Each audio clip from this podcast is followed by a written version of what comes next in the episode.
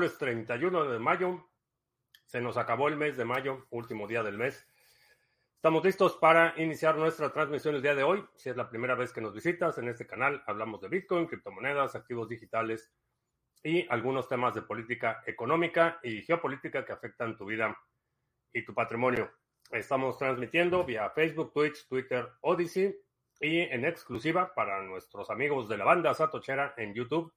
Puedes ver las transmisiones completas en la plataforma de YouTube, puedes participar y también puedes ver las grabaciones.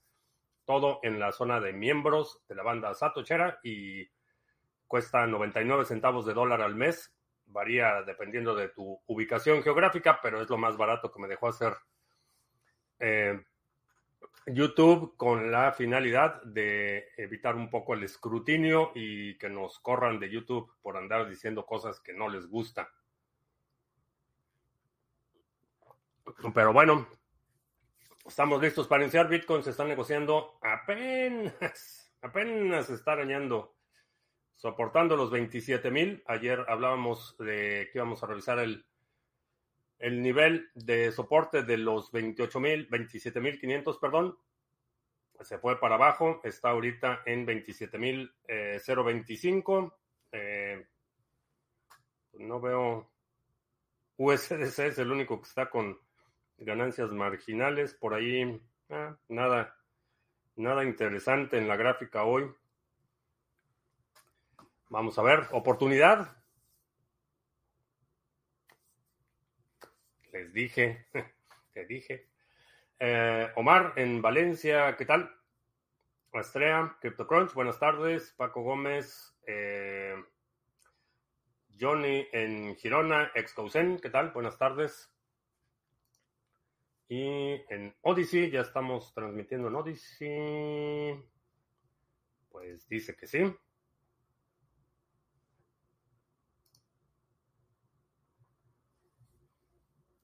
Sí, dice que estamos transmitiendo en Odyssey. Así es que, eh, bueno, pues empieza, en la, termina hoy oficialmente la primera, bueno, para mí, porque para ustedes, algunos de ustedes ya, ya va a terminar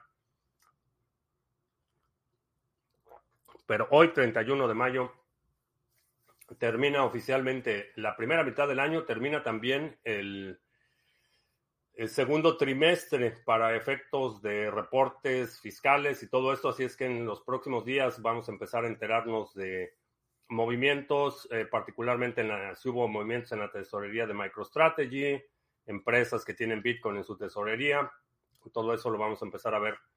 Eh, los reportes de Coinbase, por ejemplo, los vamos a empezar a ver en los próximos días. Va a estar interesante este segundo trimestre del año. También datos económicos, eh, vamos a empezar a ver la próxima semana. Aquí ya oficialmente con el día, el Memorial Day, que es eh, la celebración del Día de los Soldados Caídos. Eh, pues ya se da, ya todo el mundo está en mentalidad de verano. Así es que si vas a comprar macetas, es momento de comprar macetas y semillas e implementos para el jardín. Hice ahí de unas macetitas de, a dólar, no chinas, no las made in China. Esos dije que ya no las iba a comprar. Pero buena, buenas ofertas ahorita. Uh, Ulises, ¿qué tal? Wiskeborg, eh, Itziar, miembro miembre, miembra, miembro de la banda Satochera, eh, Robert Gallardo en Venezuela la Vieja, Manuel, eh, saludos.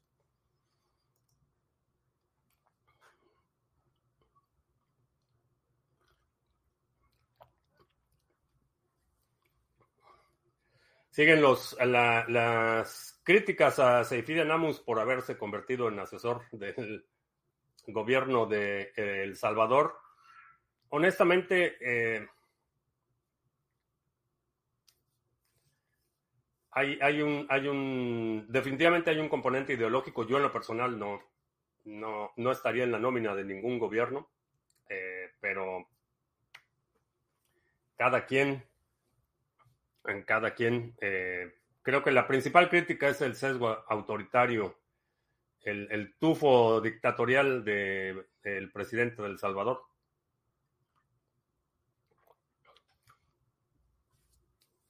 La otra eh, consideración que generalmente hago cuando veo o cuando se me presentan oportunidades así o cuando alguien me dice, oye, pues mira, vamos a investigar esto o, este proyecto, demás.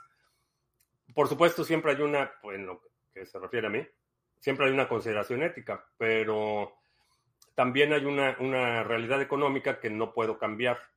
Entonces, por más que quiera utilizar Bitcoin para todo, la realidad es que en este momento no, no se puede utilizar para todo en la forma en la que me gustaría.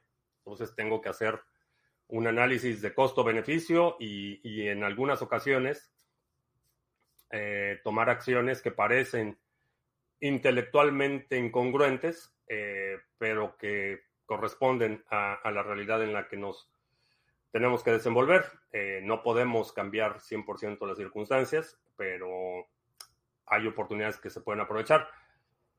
Ayer estaba hablando de las carretadas de dinero que van a entrar en términos de inversión eh, eh, lo que queda de este año y el próximo año. Eh, va a haber una, y, estoy hablando del entorno de aquí, Estados Unidos, en otros países va a haber una contracción de, del financiamiento para emprendimiento, pero aquí van a inundar de dinero. Aprovechar esa oportunidad o no, eso es algo que tú solo, solo tú puedes decidir si aprovechas esas oportunidades, aun cuando parezca eh, incongruente o dependiendo de, del grado de simpatía del que gozas, eh, hasta hipócrita. En algunos casos, esas acusaciones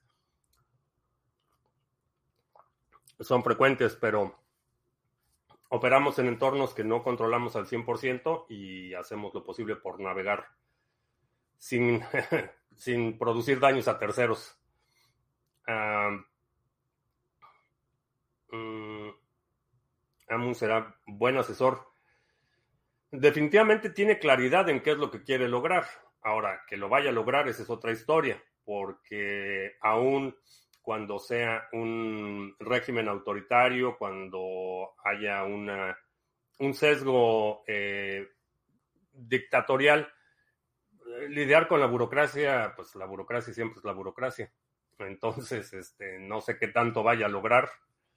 Eh, pero mientras se conduzca con, integridad, puede navegar el pantano. Dificultad y volatilidad impiden la adopción a Bitcoin específicamente. Hay una curva de aprendizaje, correcto. Eh, la volatilidad, mm, diría que menos, diría que es más problemática la dificultad. Sin embargo, en la medida que se va, se va desarrollando la tecnología y la infraestructura, esa eh, curva de aprendizaje eh, se va aplanando. Eh, he utilizado en ocasiones anteriores el ejemplo, por ejemplo, el ejemplo, por ejemplo, ya estoy redundando, el ejemplo del correo electrónico.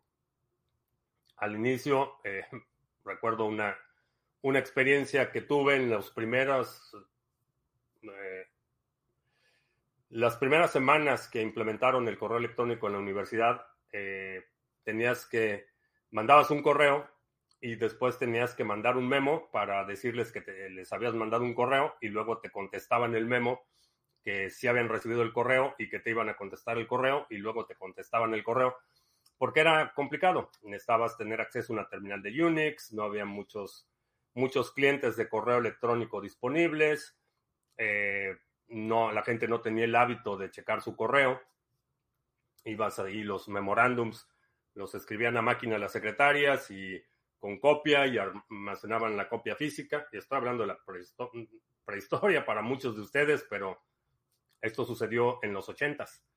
Este, imprimías, eh, escribías el memorándum y lo imprimías y lo entregabas en la oficina correspondiente. La secretaria lo recibía, le ponía un sello. Entonces, toda esa parte, eh, que el propósito del correo electrónico era eliminarla y que eventualmente le eliminó, al inicio había una enorme fricción. Eh, porque era difícil utilizar. Hoy en día puedes mandar un correo electrónico, eh, tenemos dispositivos que mandan correos electrónicos de forma autónoma, entonces todo eso lo vamos a ver y lo hemos visto mucha, eh, muchas interfaces más amigables, por ejemplo los primeros clientes de Bitcoin eran en el mejor de los casos este, deficientes. y ahorita tenemos interfaces muy amigables, tenemos variedad de herramientas para utilizar. Entonces, en la medida que se va desarrollando la tecnología, esa curva va disminuyendo considerablemente. Y en el futuro, eh, estoy cierto que vamos a tener mucha menor dificultad. Ahora, la, la, otra, la otra parte es que en la medida que las nuevas generaciones se van integrando a las actividades económicas y productivas, son generaciones que ya son 100% nativas digitales. A mí eh, me tocó la transición de la generación análoga a la generación digital. Eh, en la universidad tomé cursos de fotografía y era fotografía en película. Y teníamos el laboratorio de revelado y hacíamos ampliaciones, todo óptico, análogo.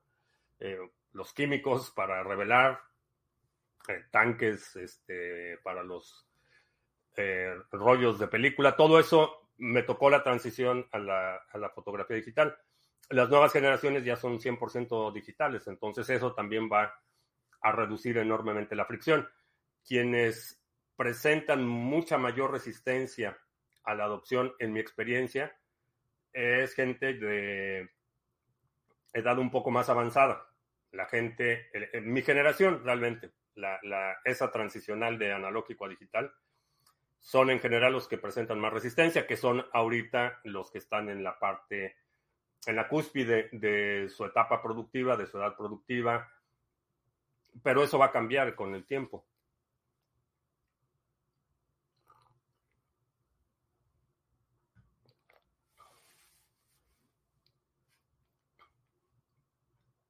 Venezuela la vieja, donde la aristocracia roja se hunde en elecciones. Sí, me preguntaron el otro día sobre el tema del adelantar las elecciones. No tenía en ese momento mucha, muchos datos, ya me puse a leer un poco sobre el tema y básicamente lo que, lo que están haciendo es asegurándose que la oposición no pueda, no tenga el tiempo para organizarse y presentarse en mejor forma a las elecciones. Por eso las adelantaron, porque saben que si, si le dan tiempo a la oposición van a perder.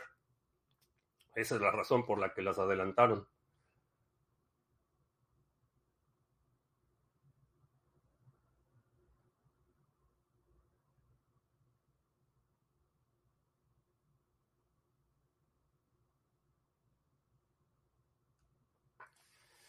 Ah, es un buen ejemplo con el correo, pero otras criptomonedas como Algorand y hasta Cardano son más eficientes en términos de tiempo y finalidad de la transacción. Mm,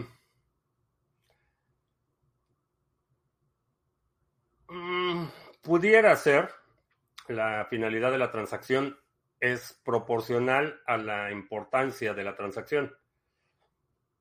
Eso es un punto importante. Si estás haciendo una transacción inmobiliaria, la finalidad de la transacción, el tiempo de la finalidad de la transacción no es tan relevante. Eh, si vas a pagar la renta, por ejemplo, realmente no importa si la transacción sale a las 9 de la mañana o a las 11 o a las 12. Tu ventana de tiempo es mucho mayor, eh, generalmente en la medida que el pago es mayor. La instantaneidad creo que es la que presenta un reto mayor. Que vaya a un estanquillo, que vaya a una cafetería, que haga el pago y que en ese momento se pueda verificar el pago Creo que ese, es el reto mayor. Eh, la industria de la hospitalidad en general tiene el sector de la que requiere esa inmediatez, eh, casetas de peaje, por ejemplo, o, servicios de cuota en la que tengo que verificar el pago inmediatamente. Eso sí representan un reto mayor. Eh, para transacciones grandes, si estoy enviándole dinero a alguien para un negocio, realmente no hay mucha diferencia si la transferencia llega a las 2 de la tarde o a las 5. Eh, vaya, si se confirma a las 2 de la tarde o a las 5. Entonces, eh, definitivamente hay un, hay un componente de, de inmediatez.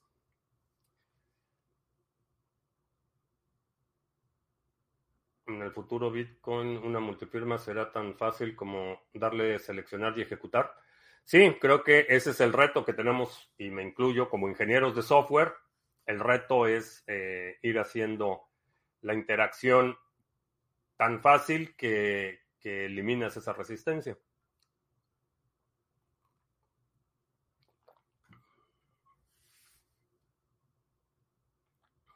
Las elecciones en España serán en verano, habrá mucha abstención y voto por correo, y voto por correo últimamente es muy dudoso. No sé cuáles son, sean los procedimientos de verificación del voto por correo. ¿Crees que es muy fácil amañar unas elecciones hackeando las máquinas? Eh, sí. Sí, no me acuerdo quién dijo, un, un dictadorazo de aquellos, un super tirano, decía que, que, realmente no importaba quién votaba, sino quién contaba los votos. Entonces, sí, eh, es, es, relativamente fácil eh, modificar los datos y que no quede evidencia sustancial. Eh, creo que en términos de implementación de procesos electorales, eh, creo que todavía la, la, verificación física del voto eh, debe ser eh, preservado como para efectos de auditoría. Puedes hacer todo el proceso de, de votación, eh, cómputo de votos, resultados, conteos rápidos, todo eso lo puedes hacer electrónico pero si hay cualquier disputa eh, que se pueda auditar el, el, el, documento físico. Hay eh, el estado de Arizona, eh, tiene una, de hecho la ley requiere que si hay una diferencia muy pequeña en una elección, eh, automáticamente hay una auditoría. esto para, para evitar precisamente que que un error de cálculo o que una manipulación directa pudiera afectar el resultado. Los participantes de las elecciones pueden solicitar auditorías, eh, pero hay un, mecanismo que automáticamente dispara la auditoría cuando la diferencia de votación es muy pequeña. Eh, creo que sí, creo que definitivamente, ah, fue Stalin el que dijo, este, eh, definitivamente creo que no hay la confianza y, ese es, y ese, ya, ya eso se reduce. No hay la confianza de quien está a cargo del conteo de los votos eh, es tan incorruptible como se requiere. Esa es, la realidad.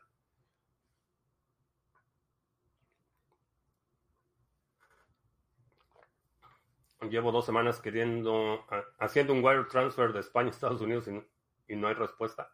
Ah, pues no sé cómo lo estás haciendo pero sí, puede, puede suceder y espera que llegue, porque si hay algún error en el Inter, pueden pasar semanas antes de que resuelvas el problema.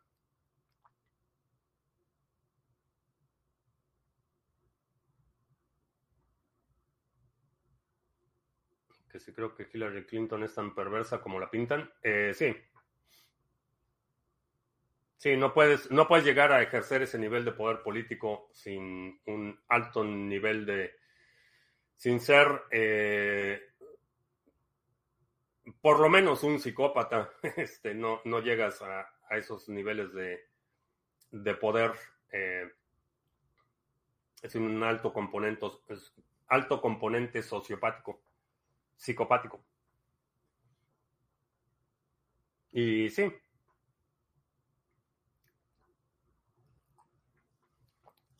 Esa, esa nueva imagen de, de, abuelita dulzona que le están queriendo poner. no. No se la creo.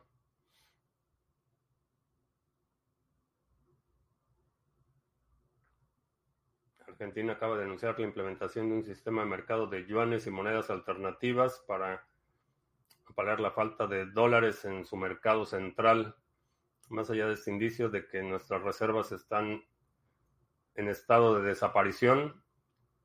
Podemos ver al emprendimiento puede mover el ampe, ah, el amperímetro de las monedas digitales.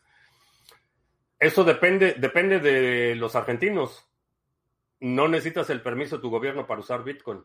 No necesitas el permiso de tu gobierno para usar cualquier cosa para establecer intercambio con tus contrapartes. Eh, eso, eso de los mercados internos del yuan digital, eh, ayer mencionaba, a China no le va a gustar porque una vez que el yuan empieza a circular en el exterior, ya no controlan el tipo de cambio. Y eso no les va a gustar, porque en el momento que lo quieran devaluar, eh, si el mercado externo está demandando yuan, los van a exhibir, básicamente. Van a exhibir su, manipulación constante de la moneda. Entonces, no le va a gustar.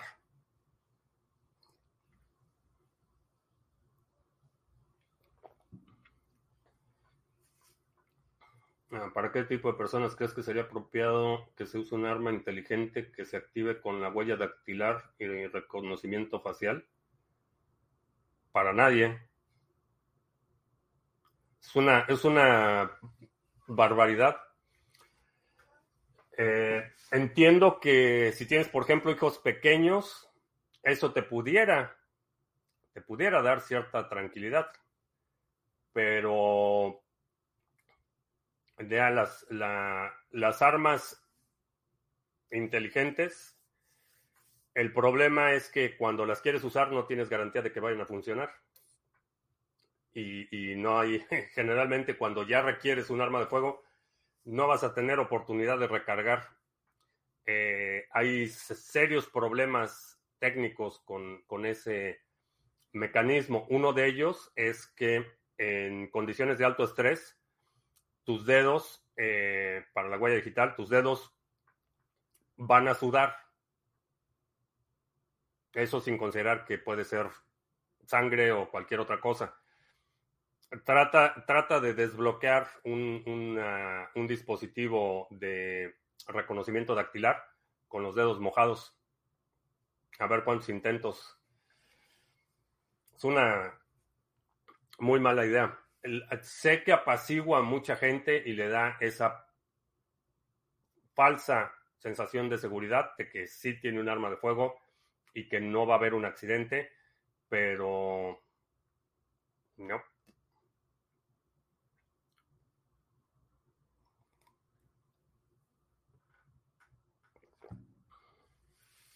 una mala idea. No se lo recomiendo a nadie.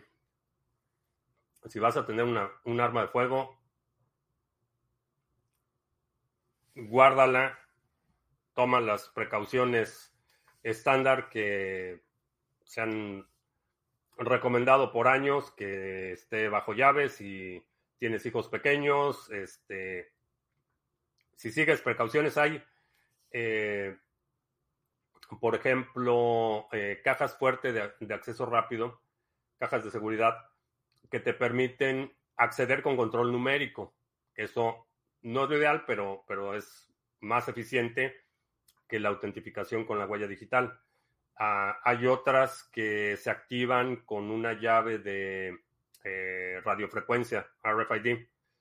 Eh, hay, soluciones para el problema de si tienes hijos pequeños o gente que no confías, en la que no confías, este, tener armas este, en la casa, pero esa idea de las armas inteligentes es una mala idea.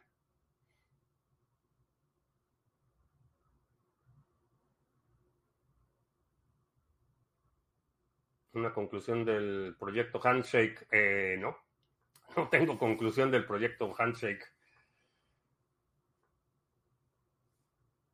Smartmatic era empresa, empresa famosa de máquinas de votación en Venezuela durante el régimen de Chávez. Sí, pues aquí los.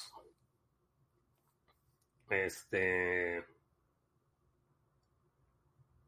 Los que no entendían las elecciones decían que estaba involucrado Chávez y que transmitían información vía satélite a la embajada de Italia y que en Alemania tenían una granja de servidores y bueno.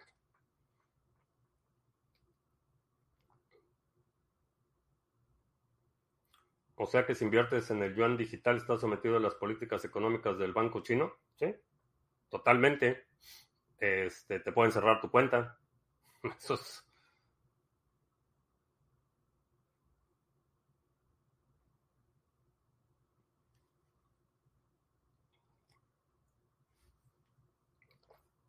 Ah, ¿Qué le explicarías a una persona que está perdida en cripto y está seriamente planteando en retirar sus criptos? No le explicaría nada. Eh, en ese tipo de decisiones, eh,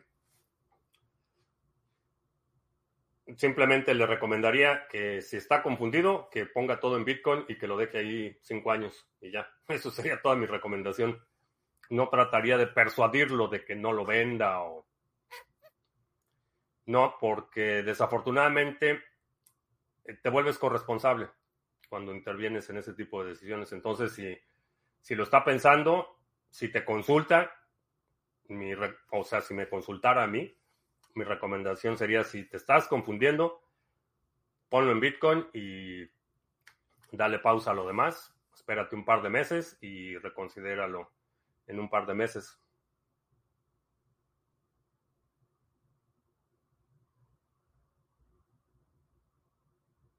Mi primo Juan sigue un youtuber experto de criptos mexicano y le recomendó una 9 milímetros para tener en casa. ¿Estás de acuerdo con esa recomendación?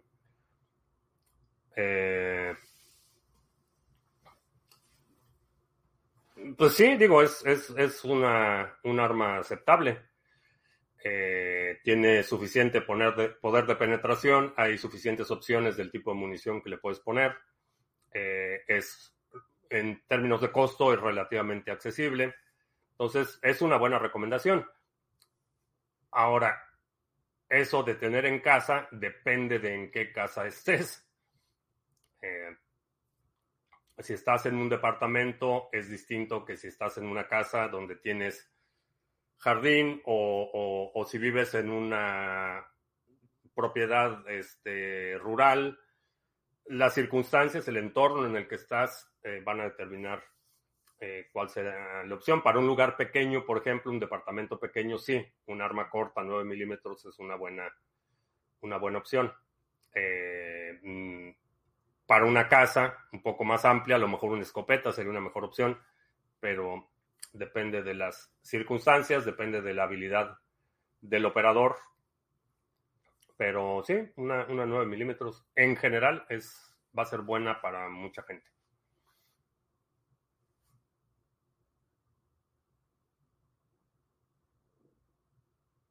En este momento yo le digo que espera que estemos en los próximos máximos históricos, por lo menos. También podría ser una recomendación. La cuestión es que si vuelve a bajar, eh, entonces te va a empezar a, te va a empezar a llamar y te va a decir, ya ves, ¿para qué me dices que me espere? Ya tengo menos.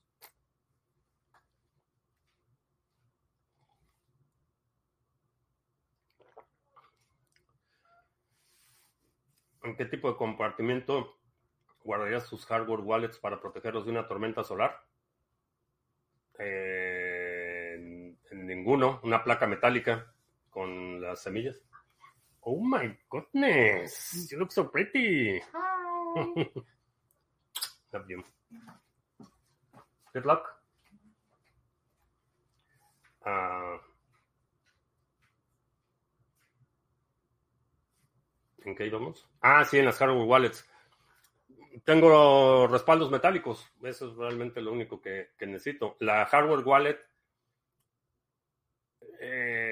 eh, generalmente las utilizo, entonces las tengo que estar a la, necesitan estar a la mano. Eh, lo podrías poner en una jaula de Faraday o hay bolsas eh, eh, antirradiación pues que lo puedes poner, pero en mi caso personal tengo los respaldos. Si se fríe un layer, pues se creó y puedo restaurar esas carteras.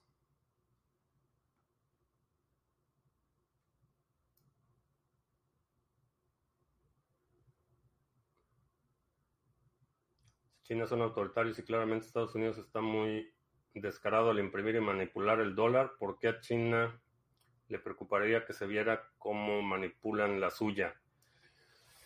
Entre otras razones, porque China consistentemente ha negado que manipule eh, su, eh, su moneda.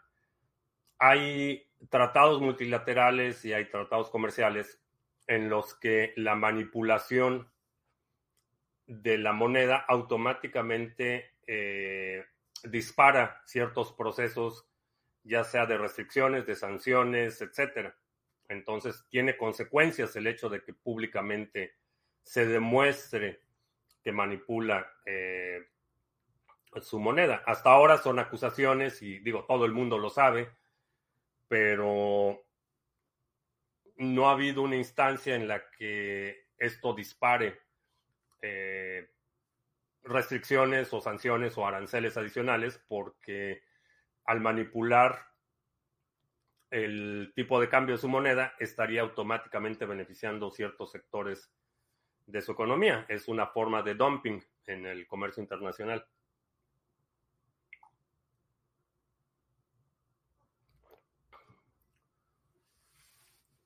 ¿Crees que en un futuro podrías decirle a ChatGPT que te avise el mejor momento para comprar BTC? No sé, puedes hacer el experimento. Digo, de que le puedes preguntar, le puedes preguntar lo que sea. Este, que te vaya a responder algo que tenga sentido o, valga la pena, pues quién sabe. Pero preguntarle, sí, sí, le puedes preguntar cualquier cosa. Ah, se pueden confiar en un layer. Si no,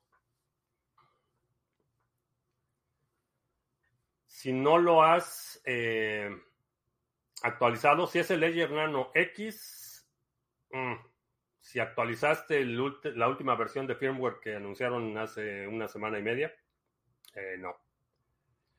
Si tienes el Ledger Nano S y tienes el firmware 2.1, digo, lo puedes, lo puedes seguir utilizando. Calibre 50 para ladrones u ocupas, no, es mucho. Calibre 50 es antivehículos, antimaterial. Y pues la verdad es que muchos no merecen, no merecen un calibre 50.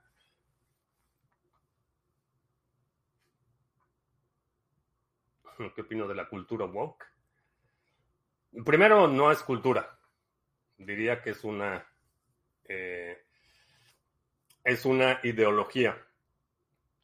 Y no es cultura porque realmente no, no produce, no produce nada. Es una cultura de simulación. Bueno, es una eh, ideología de simulación. No, no lo consideraría cultura. Saludos a la dueña de mis... Ah, pues ya se fue la dueña de mis quincenas, entonces ya. Cuando regrese.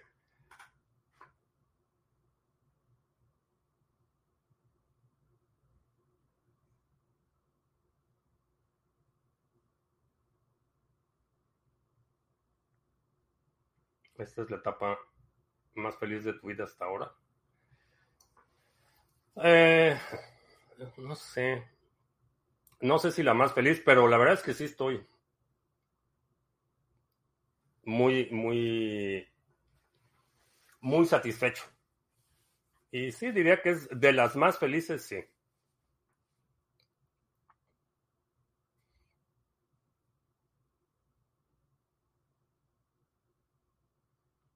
Que en Ravencoin el block size, supongo que no dog size, supongo que dices el block size, a las 4 GB en una semana y provocará que haya menos mineros capaces.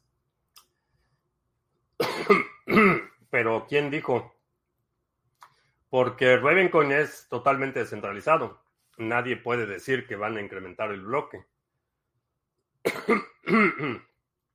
Eh, tienen que persuadir a los nodos que adopten esa nueva Ravencoin es, una, es un fork del código de Bitcoin.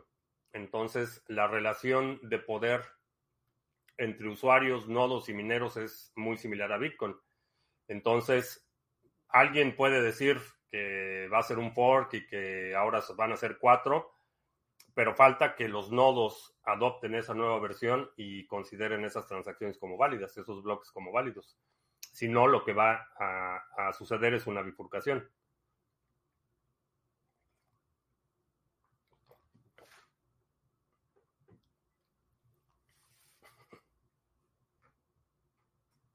Hora de la siesta. Mi opinión es que las criptos que subirán en teoría el 5 de junio por el lanzamiento de Apple? Eh, mm, no lo creo.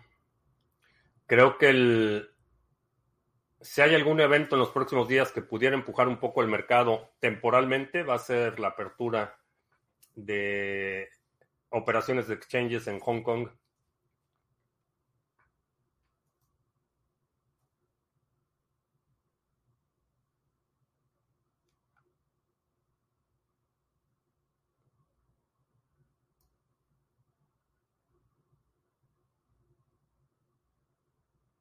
Si he escuchado de True Up, True Capital. Eh, no, no he escuchado de ellos. Bueno, acabo de escuchar de ellos con tu comentario, pero no, no había escuchado de ellos.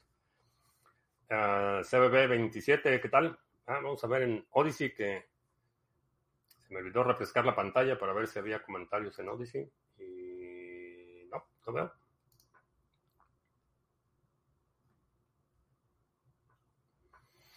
El otro día estuve viendo una escopeta, una bala de calibre 50. Se metía bien fuerte, casi podía recargarla de duro que estaba el cierre. Eh, a lo mejor te estás refiriendo a los slugs o no sé cómo se llamen. Pero la escopeta, en lugar de ser perdigones, es una sola pieza de plomo.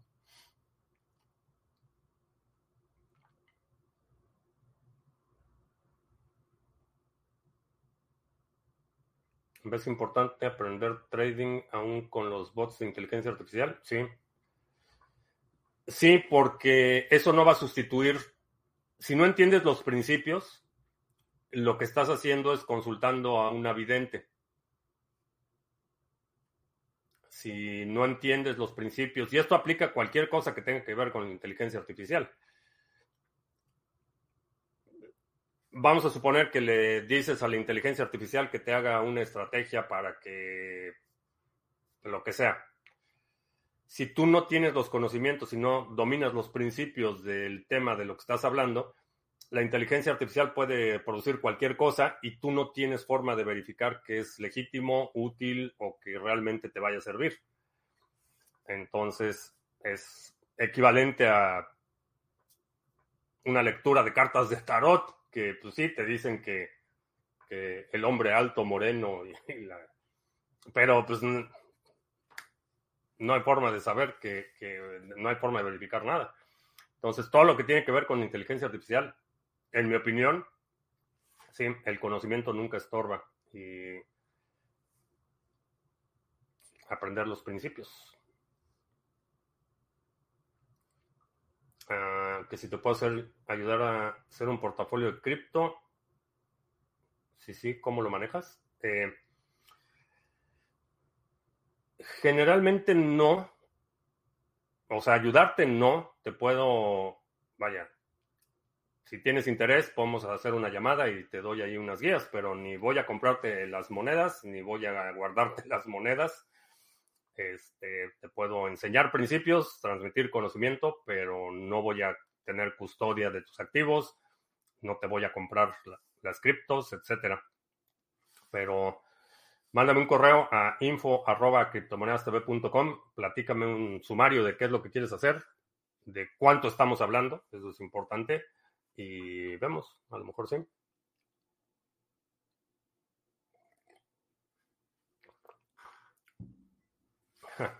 La gata también quiere salir. No, lo que quiere la gata es que me calle para que se pueda, pueda dormir plácidamente. Gate.io es insolvente. Eh, parece ser que sí. Hay fuertes rumores de insolvencia. En dicen que el aumento del techo de la deuda no es bullish para los mercados de riesgo. Eh,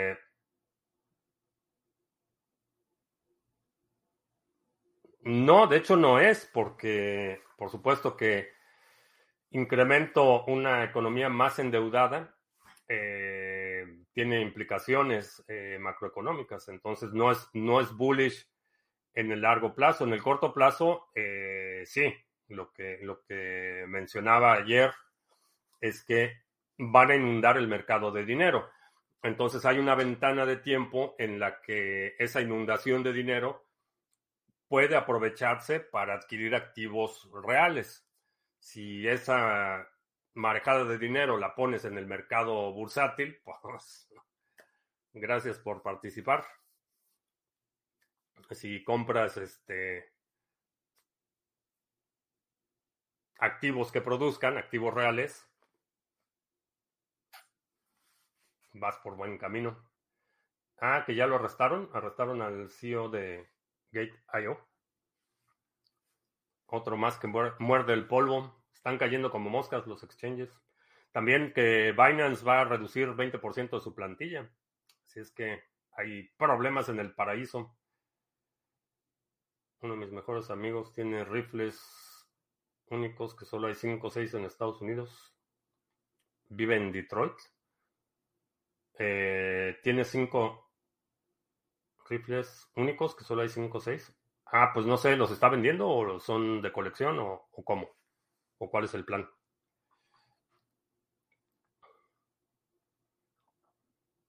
Es posible que un país o proveedor de servicios logre identificar transacciones de Bitcoin por su alta frecuencia y que logren pararlas y tendrían que parar todo el Internet. Eh, no, no pueden detener las transacciones.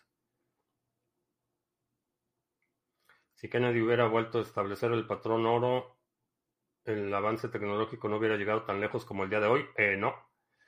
No, esa es una de las eh, consecuencias del modelo Fiat, es el crecimiento parabólico de sectores, donde el capital es muy barato, entonces el nivel de emprendimiento es exponencial. Pero eso tiene consecuencias. Y en el largo plazo creo que aun cuando ciertos aspectos de la calidad de vida hoy son mejor que en los 70 en términos generales, creo que un, modelo económico basado en dinero duro no crece tan rápido, pero es un crecimiento sostenible.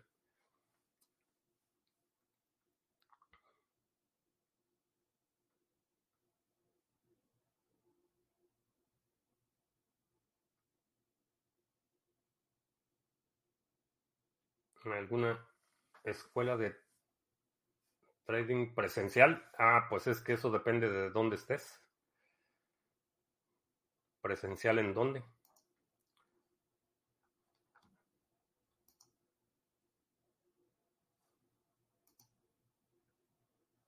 ¿Qué opinas de hacer staking de Nexo? Nexo, Nexo.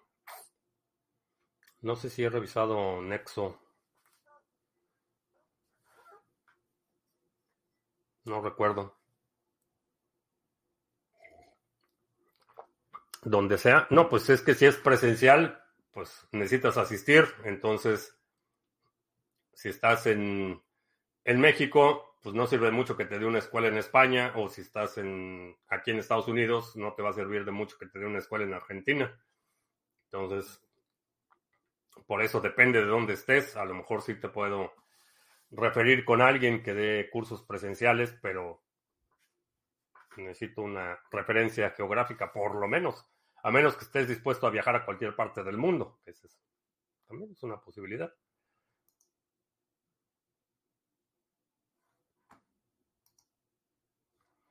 Bueno, vamos a hacer anuncios eh, porque luego se me olvida hacer los anuncios. Mm.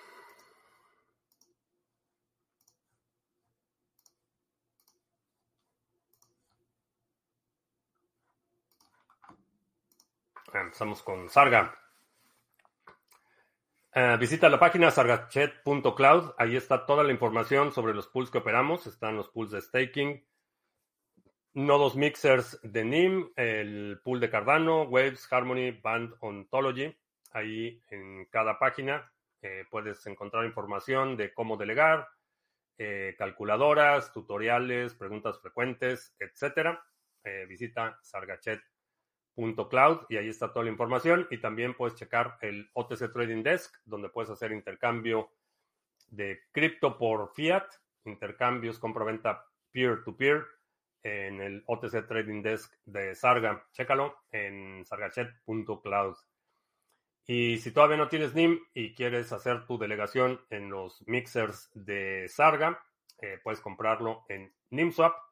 Eh, puedes pagar con RC20, eh, NIM RC20, USDT, Ethereum, Bitcoin, tanto on-chain como Lightning y Cardano. También si nos quieres vender tu NIM, te lo compramos con Cardano o con USDT. Y por último, es importante y tiene tiempo que no te recordaba que si estás en este tema de las criptomonedas, es importante que protejas tu actividad online eh, hay mucha vigilancia no deseada, mucha gente tratando de hacer phishing, de extraer tus datos y creo que es importante que protejas tu conexión con una VPN. Eh, yo utilizo y he recomendado ya desde hace mucho tiempo NordVPN y somos parte de su programa de afiliados. Si utilizas el enlace que está en la descripción de este video o el que está apareciendo ahorita en la pantalla, eh, NordVPN te va a dar la mejor oferta disponible. A mí me da un par de satoshis y a ti no te cuesta más y todos contentos. Todos contentos y seguros con NordVPN. Sonó como anuncio de los setentas.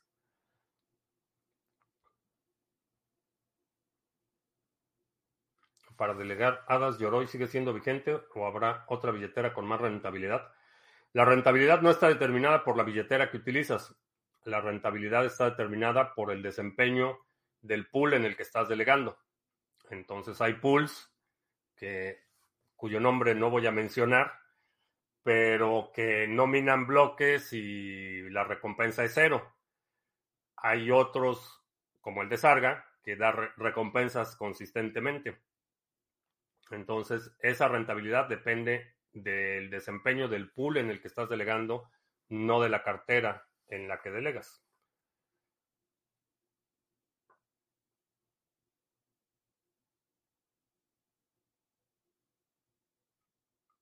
Nexo es una plataforma centralizada de préstamos e intercambios. ¿No hay un token o es el token de la plataforma? Si es esa plataforma que dice Will, eh, no. Mi respuesta es no.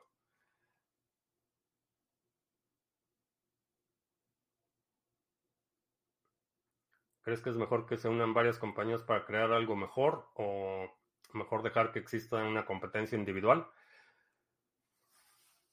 Ah, no hay una sola respuesta que aplique a todas las circunstancias.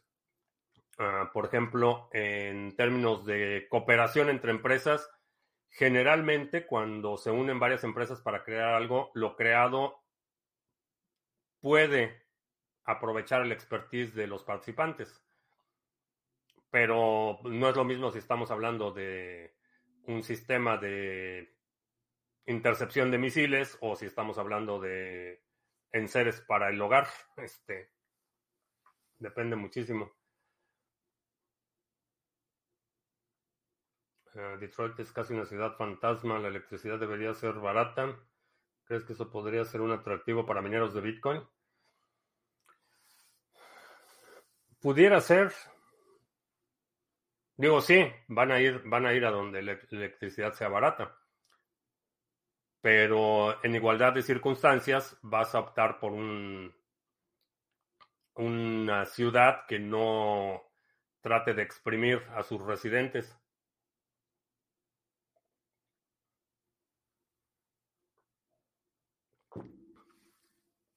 Indicar el pool y en qué billetera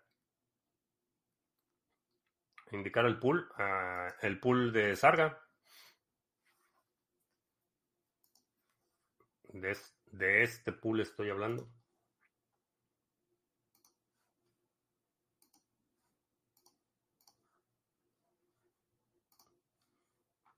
Este pool, Sarga, que tenemos 2.998 delegadores, 23. Ah, ya estamos llegando de nuevo casi a los 24 millones de ADA delegados.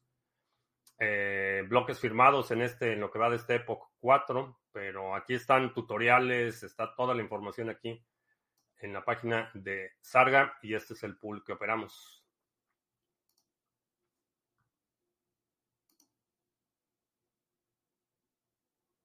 Podría ser otro, un infiltrado de la NSA. Eh, no. Es muy floja para ser espía. Y además no hace caso. Entonces, no creo que la hayan podido persuadir de nada.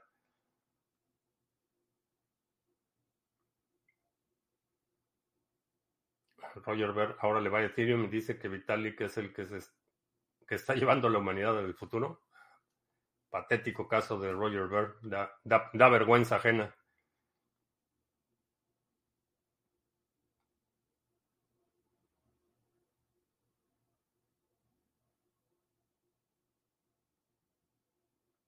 Una de las cosas más importantes de Bitcoin son hashes. Esa función criptográfica SHA-256 se le puede hacer una ingeniería inversa para descomponer la función y determinar el dato de entrada para saber la salida. Eh, no. No con la capacidad computacional existente. En el momento que eso suceda, bueno, no, de hecho, mucho antes de que eso suceda, cuando hay una colisión de paquetes, que sería el precursor a un mecanismo de fuerza bruta como el que sugieres, en el momento que se identifica que es posible una colisión de paquetes, en ese momento ya el algoritmo es obsoleto y se tendría que hacer un upgrade a SHA 1024 o 512 o a alguna otro a, alguna otro a alguna otra función eh, de hash. Pero para que se pueda hacer eso que te refieres como ingeniería inversa, lo primero que tienes que hacer es poder duplicar el mismo output con inputs distintos. Eso es lo primero que tienes que hacer. Y una vez que eso sea posible, ya el algoritmo es obsoleto.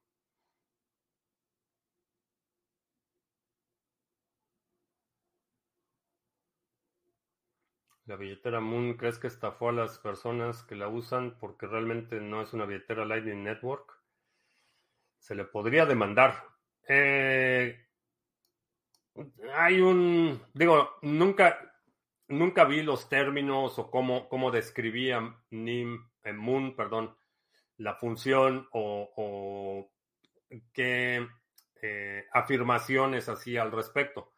No, no he seguido el caso tan de cerca, pero sí hay un componente de, por lo menos, si no franca eh, deshonestidad, poca claridad en la función.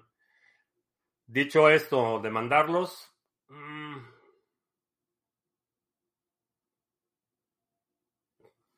asumo que los términos y condiciones de uso y la licencia del software dicen que no, que no los puedes demandar.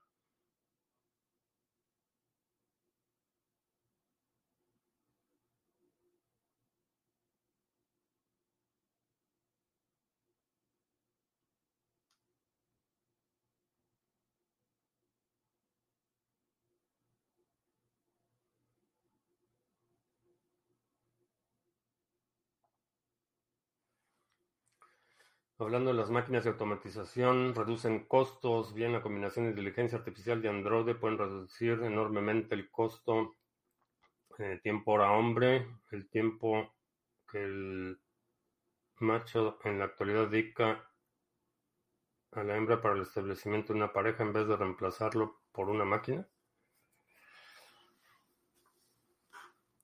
Eh, algo similar sucedió cuando la humanidad hace la transición de comunidades eminentemente cazadoras, recolectoras, nómadas, a sociedades agrícolas sedentarias. Eh, durante esa transición había mucho personal desocupado. Este, ya los que la fuerza física bruta que se requería para corretear a los bisontes ya no era necesaria. Entonces hay un periodo de transición donde el excedente de, fuerza de trabajo se reasigna o se reorienta a otras actividades. Y creo que con la inteligencia artificial va a suceder algo similar, pero va a suceder más rápido. Otra instancia parecida eh, que vimos en, quizá, bueno, no quizá más reciente, es la mecanización agrícola, donde hasta hace, bueno, la primera mitad del siglo XX todavía eh, empezamos a ver vastas eh, extensiones de cultivo que eran intensivas de mano de obra, van haciendo la transición a la mecanización, mucha gente queda desocupada y pero esa, esa mano de obra se reutiliza, se reentrena o se reasigna a otras áreas porque esa mecanización también crea una nueva demanda. Eh, se requiere toda una industria que soporte la fabricación, mantenimiento, operación, este, etcétera, de la maquinaria agrícola. Entonces, desaparece la parte de la fuerza bruta en la, en la agricultura, pero eso da surgimiento a toda una industria enorme de maquinaria agrícola, implementos, mantenimiento y un largo etcétera. Creo que lo mismo va a pasar con la, muchos sectores eh, con la inteligencia artificial.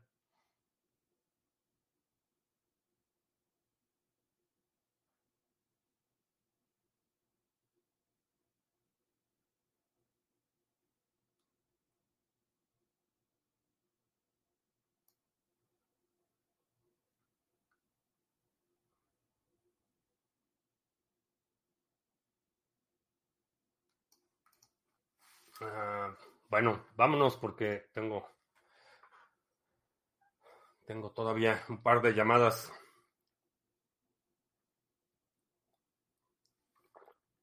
Ah, perdón, no vi la última parte de tu pregunta que era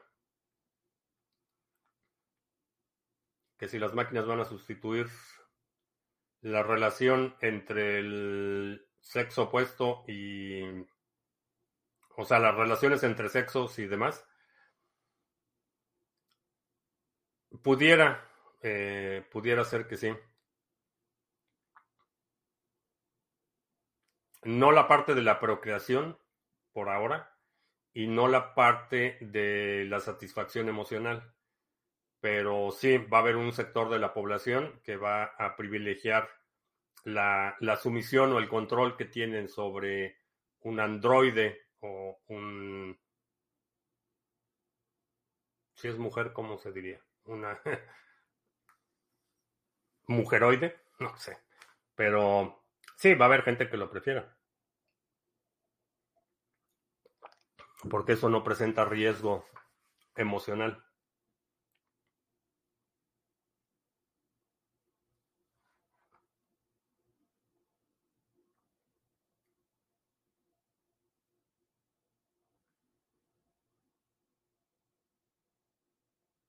Recordé la película Her. ¿Sí? pero para, para, mucha gente eso, el hecho de que tengan control eh, protege de que de heridas emocionales que no te rompan tu corazoncito. Pero bueno. Eh, con eso terminamos. Te recuerdo que estamos en vivo lunes, miércoles y viernes. Terminamos con dilemas de amor cibernético. Te recuerdo que estamos en vivo lunes, miércoles y viernes 2 de la tarde, martes y jueves 7 de la noche. Si no te has suscrito al canal, suscríbete, dale like, share, todo eso. Si me escuchas en el podcast, muchas gracias por escucharme y creo que ya. Feliz fin de mayo.